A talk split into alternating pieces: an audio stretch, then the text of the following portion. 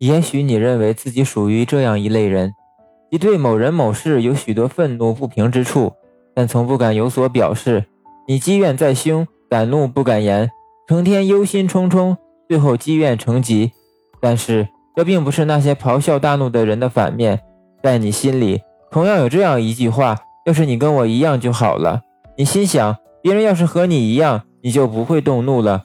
这是一个错误的推理。只有消除这一推理，你才能消除心中的怨怒，以新的思维方式看待世事，以致根本不动怒，这才是最为可取的。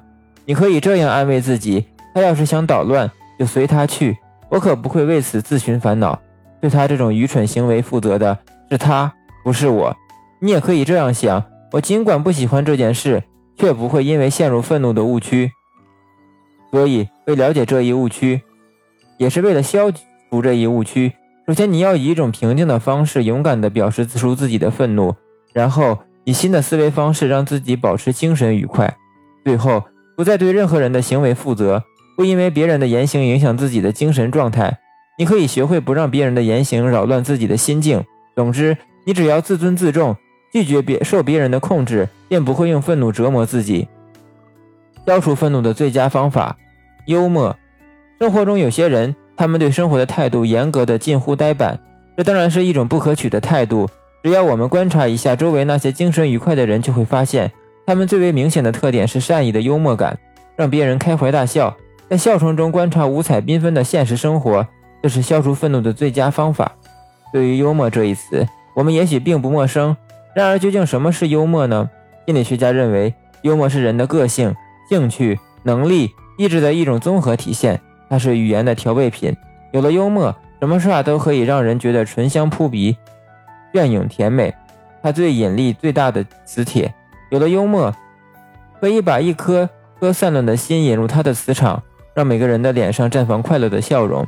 它是智慧的火花，可以说，幽默与智慧是天生的孪生儿，是知识与灵感勃发的光辉。幽默中渗透着一种紧张的意志，富有幽默感的人往往是一个奋力进取者。幽默也能展示人的乐观豁达的品格。半夜时分，小偷光临，一般不会令人愉快。可巴尔扎克却与小偷开起了玩笑。巴尔扎克一生写了无数作品，却常常手头拮据，穷困潦倒。有一天晚上，他正在睡觉，有个小偷摸进他的房间，在他的书桌里乱摸。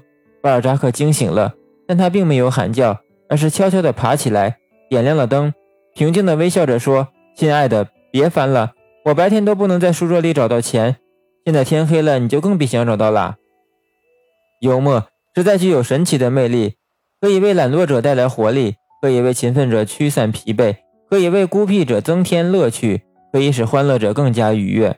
你的生活是否过于严肃，以至于你所看到的都是生活的荒谬之处？每当你的言行过于严肃时，提醒自己，你所享有的时间只是现在。当开怀大笑可以使你如此愉快时，为什么要以愤怒折磨自己呢？